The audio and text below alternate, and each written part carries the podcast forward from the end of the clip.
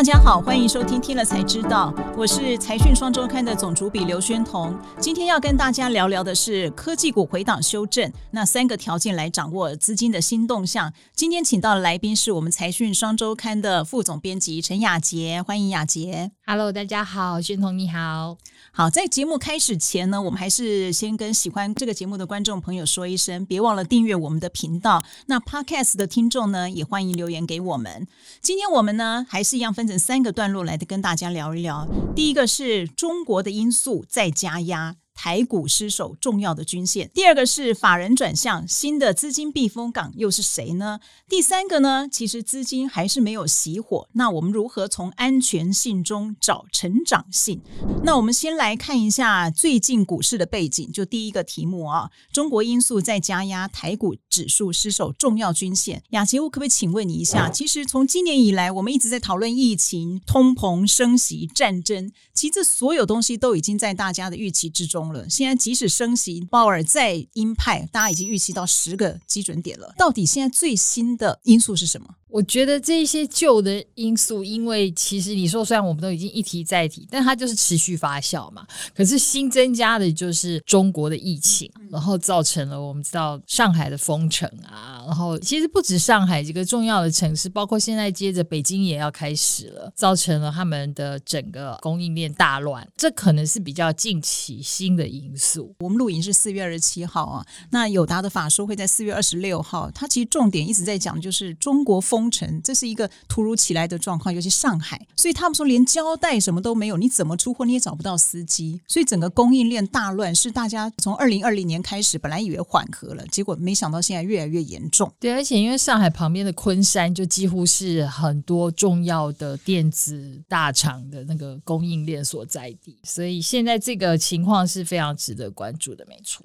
呃，现在台股呢，基本上失守重要的均线，我指的是指数失守所有的短中长期的重要均线。那电子股呢，又身处风暴核心。那整个科技股回档呢，可是法人他为了求绩效，他资金还是要找一个避风港。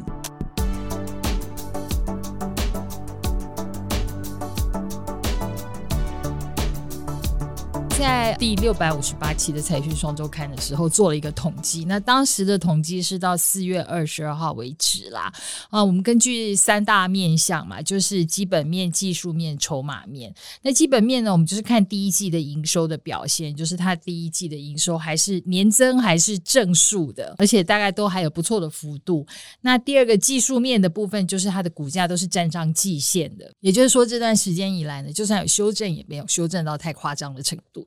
然后第三个就是筹码面，那因为我们知道外资现在几乎都已经变现走了，可是呢，其实投信还是很重要一股势力，所以我们就是看这段时间以来投信买超超过三百张的，那大概就是从三月份到四月，就是我们刚才说截止统计的这段时间为主，然后做了一些筛选，到四月二十号为止，我们发现就是说有九十四档的股票是符合上面三个条件的，也就是说它是属于在股市当中表现还是强势的，其中。竟然有超过一半的都是非电族群，所以你就可以蛮明显的看到，就是说资金真的现在比较爱传产股了。OK，我再补充一下哦，虽然说我们统计是四月二十二号，那我们现在录影这两天，其实台股也杀了乱七八糟，真的，国际股市也是一样哦。也许情况有变，不过我必须提醒大家，就是说，通常传统产业它走的波段不会这么短，它的产业变化比较不会那么快的反转。那第二个是说，法人在股市动荡之际，他为什么会去选择买这些股票？所以我觉得这个不管说最近可能也许掉到季线以上非常多，很多钢铁股又掉到季线了这两天，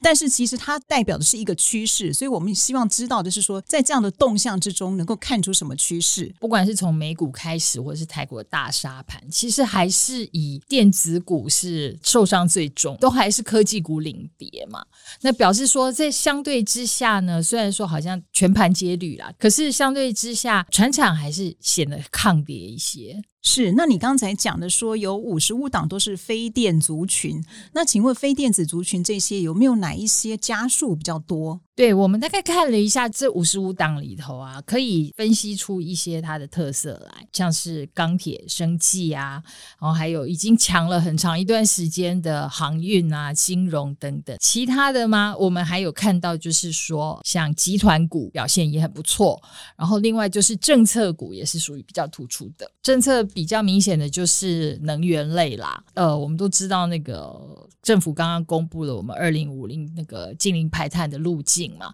然后绿能产业的发展已经是非常非常明确，不能说是趋势了，已经是非常明确的方向了。然后不管是政府或民间的投资，都大力的往这个角度去推进，包括风电啊，然后还有像太阳能相关的，也是就是很明显的表现跟人家不一样。对，其实政策股还包括像军工或者生技股这些，其实好像也都表现的还不错。生计就是因为疫情的关系喽，所以那个抗疫概念又再起了。对，那我们就从这个。资金还没有熄火的这个状况下，我们来探讨一下刚才我们讲的这些钢铁、生计，或者是说集团股为首的这些其他传产股，到底有什么样的产业前景？那第一个问题，一定就请雅杰帮我们回答钢铁股。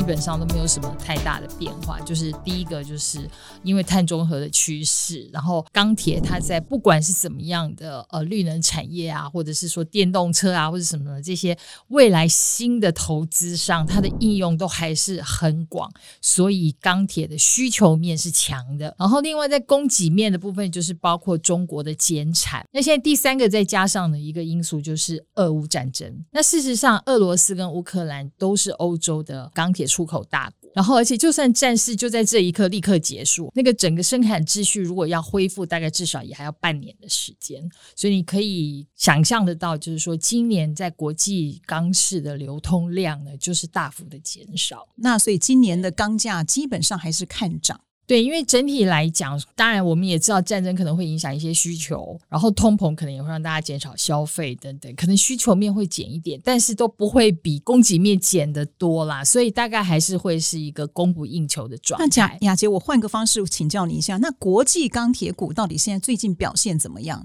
事实际上，国际钢铁股，当然我们知道整个国际股市大部分也都是呈现修正的局面，可是我们看到就是说，像美国的研究机构的话，他们有指出。出就是全球的十大钢厂，这十大钢厂里头有包括就是本益比非常低、极低，大概只有两倍左右，然后或者是说他们在过去一年呢，他们的呃获利是倍数成长的等等，他们大概指出了这样的十个标的，就是告诉我们，就是说钢铁股在整个股市里头，其实它是相对非常便宜的，可是又是值得投资的，因为它的基本面的确很不错。好，那接下来我们要谈的是生技股的部分，因为生技股主要是我在研究，所以雅琪换你当主持人好了，啊、来，对，当今天临时的主持人，我们要请我们的那个生技专家来帮我们那个分析一下，为什么我们会。在这段时间也是看到生技的表现活蹦乱跳呢。第一个，当然你刚刚有提到，就是所谓的疫情，像检测又起来了。不过这些都属于时机财，我们就不去提这些呃时机财的问题哦。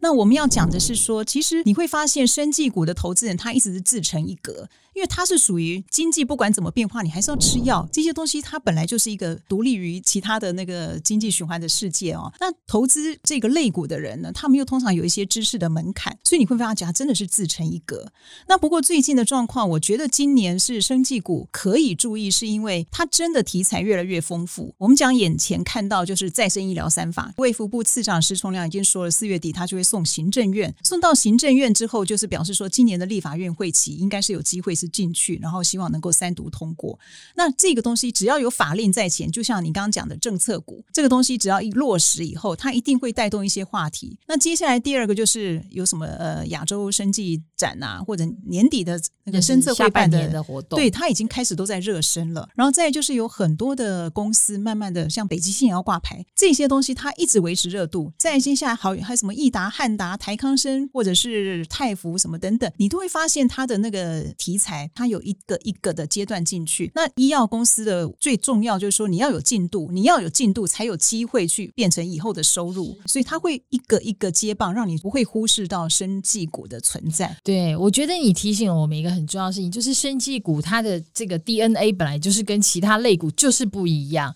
所以像我们刚看传产的时候，会去看它的呃什么殖利率啊，它的股息配息怎么样，然后看科技股，我们看的可能就是未来的成长性，它的出货怎么样。对，可是事实上看生技股就是要看它的题材，因为它有那个话题，有那个进度，它才能够有下一步。是没错，就是 event 就是事件在主导。那我就顺便提一下，刚才你讲了说我们六五八起用了一个三个指标来选一些股票，就我们就发现说投信买的那些股票符合刚才你讲的那三个条件，大概只有六档。东阳跟智勤是同一个集团，大树跟泰博他们应该是否那个疫情的这个检测快筛这些，然后再来还有就是中化生，还有长盛，长盛是我刚刚讲的再生医疗，中化生也是以业绩题材。你会发现说，其实投信他们在买这些股票，他们都是第一个首选是这些公司都有获利。所以他还是一样朝安全的地方去前进，有获利，然后接下来他看他后面的业绩有没有机会成长。所以我们就讲到说，其实现在买股票还是以安全为是首要操作守则。对，那如果说在生技股的方面，我觉得如果说大家下半年有兴趣，你也可以循这个呃法人这种方式，就是你比较保守的话，你就看他有获利，你再看他下一步他有没有新的药证或新的或者他有新的什么业绩动能。那要不然呢，你就要选那些守株待兔。那我不晓得在其他传产股方面，呃，雅洁有没有什么要再跟我们的听众复习一下？大概还有看到的一些，我觉得蛮值得拿出来讲一下，因为刚刚前面我们讲了一些政策股了嘛，我觉得集团股的确在这次也是蛮明显的，因为他们可能同时有几个题材的交集啦。第一个就是看的比较明显，像塑化食品。几乎都是集团股的表现是比较突出的，但因为战争，其实它是回归一个人性最基本的需求。你在碰到战事的时候，你考虑的可能不是我还能不能玩 game，我还能不能够上网，而是我能不能吃饱，然后我的交通会不会受到影响什么的。所以就是油价跟粮食的供给，就石油跟粮食的供给是会是大家最直觉的反应。那所以塑化跟食品才会在这个时候就是很。受到重视，所以我们其实今天要跟读者、听众说的，就是说，你把每一个产业，就趁这段时间虽然动荡，让大家心里很煎熬，可是你把每一个产业的状况都搞清楚之后，你心里有个底，即使说将来要捡便宜的时候，你也知道在什么样的情况下才会让你觉得比较安心啊。我觉得这是一个很重要的。好。那节目的最后呢，我们还是要来感谢一下我们的听众朋友哦。在我们上一集《俄乌战争启示录：投资四大新常态》的这一集影片里，我们就呃选了几个网友的留言，我们把它念出来，是因为代表我们心中的感谢，因为你们的关注跟收听才是我们最大的动力。那我先来念第一个，这是 Rich 刘，他说呢，他学习中，特别是谢金河特别厉害。呃，身为谢金河先生的 徒子徒孙，对徒子徒孙，我们也与有荣焉。我们应该也很厉害，才能在他手，才能在他手下生存哦。对对对对。那接下来再 请雅洁帮我们念一下。有一位 Jason Bond 的读者，他是说感谢分享，那我们也非常感谢他帮我们分享我们的这个相关的报道啦。然后还有一位张哲。他是说，其实国际贸易不用美元计价，就不用烦恼美元升息或升值，或者是缩不缩表的问题了。对，当然这是一个嗯很实际的，可以好好讨论的。不过现况就是美元就是还是国际主要货币，所以我们还是必须要去考虑美元的变化对于整个国际情势、国际经济、全球股市的影响。好，重点就是我们非常感谢这些所有帮我们鼓励打气的，因为我们录这些节目，我们是。没有再多拿钱的哦，没有，我们都是义工。对，好，开玩笑了。来，感谢大家收听今天的节目，也谢谢雅洁的分享。那听 Podcast 的朋友们，请别忘了给我们五星的答复，也欢迎多多留言给我们，那我们会尽量的回答。听了才知道，我们下次见，拜拜。拜拜。